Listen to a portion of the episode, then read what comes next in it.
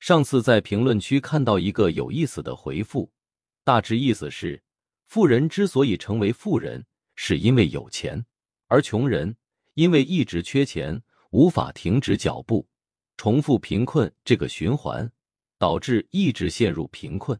这个说法有没有道理？有那么一点道理，但远远不止这么一点道理。富人有没有钱？当然有钱，没钱不叫富人。但是富人和穷人最大的区别就在于他有一套赚钱系统，但是穷人没有。大多数幻想就在于好像我拿了一笔钱之后，我就能怎么样？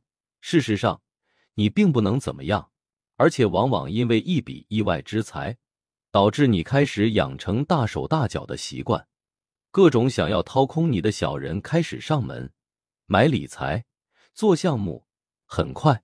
你就会重新回到穷人的行列，然后你会因为生活水平的迅速下滑，开始变得不能脚踏实地，最后负债，然后冲困潦倒。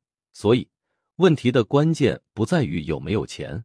人如果总是成天做梦，自己发一笔大财，实际上解决不了根本问题。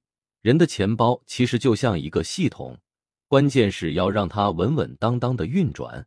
而不是总是收支不平衡，老是盼着天上掉馅饼，就算真掉下来，也会有各种各样的问题。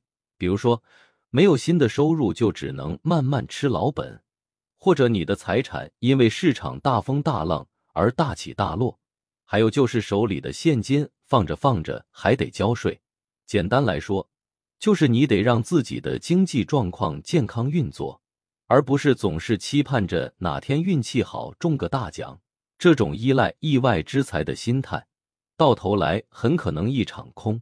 因为即便是偶尔运气来了，也会因为种种原因而损失掉，比如没有持续的收入源，资产会因为市场的波动而大起大落，甚至手里的钱放久了都可能因为税收而减少。